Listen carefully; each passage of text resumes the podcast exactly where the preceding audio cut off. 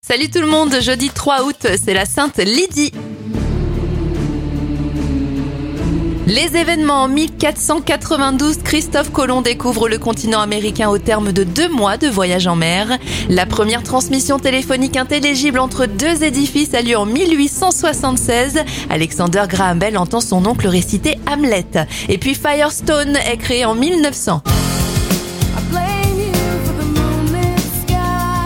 Bon anniversaire à Tasmin Archer, elle a 60 ans, 65 pour l'acteur Lambert Wilson. Evangeline Lilly a 44 ans et ça fait 40 bougies sur le gâteau de Christophe Willem.